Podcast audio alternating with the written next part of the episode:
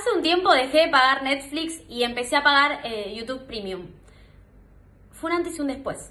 Ya de por sí yo no estaba muy acostumbrada a mirar Netflix, medio que me embola, pero pagar YouTube Premium posta fue como una inversión súper buena que hice.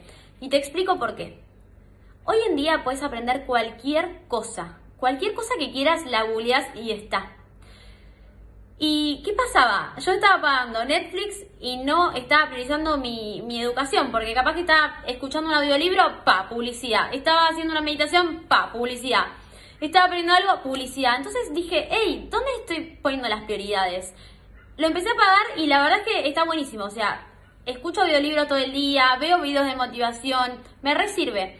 Eso es un consejo. Y por otro lado, también fíjate que empezás a entrar en un círculo vicioso. Yo hoy estoy en un círculo vicioso de, autoconocimiento y de expansión, pero también te pasa con lo malo. Yo cuando vivía con otras personas que, que veían televisión, es impresionante, o sea, cómo te intoxica eso, porque lo único que escuchás son cosas negativas todo el tiempo.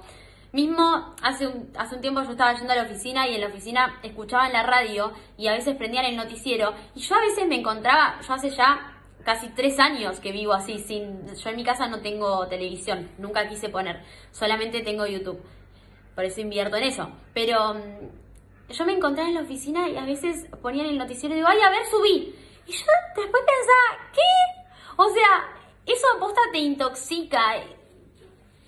Es, es horrible. Así que si hoy te está costando dejar de ver televisión, empezá a salir de ahí porque es posta un vicio. Empecé a enviciarte de cosas buenas que te nutran la mente, porque el entorno también tiene mucho que ver con la data que dejas entrar a tu cabeza, no solamente con las personas que te rodeas. Así que fíjate qué está entrando en tu cabeza y fíjate dónde están tus prioridades, porque ahí va a estar tu crecimiento.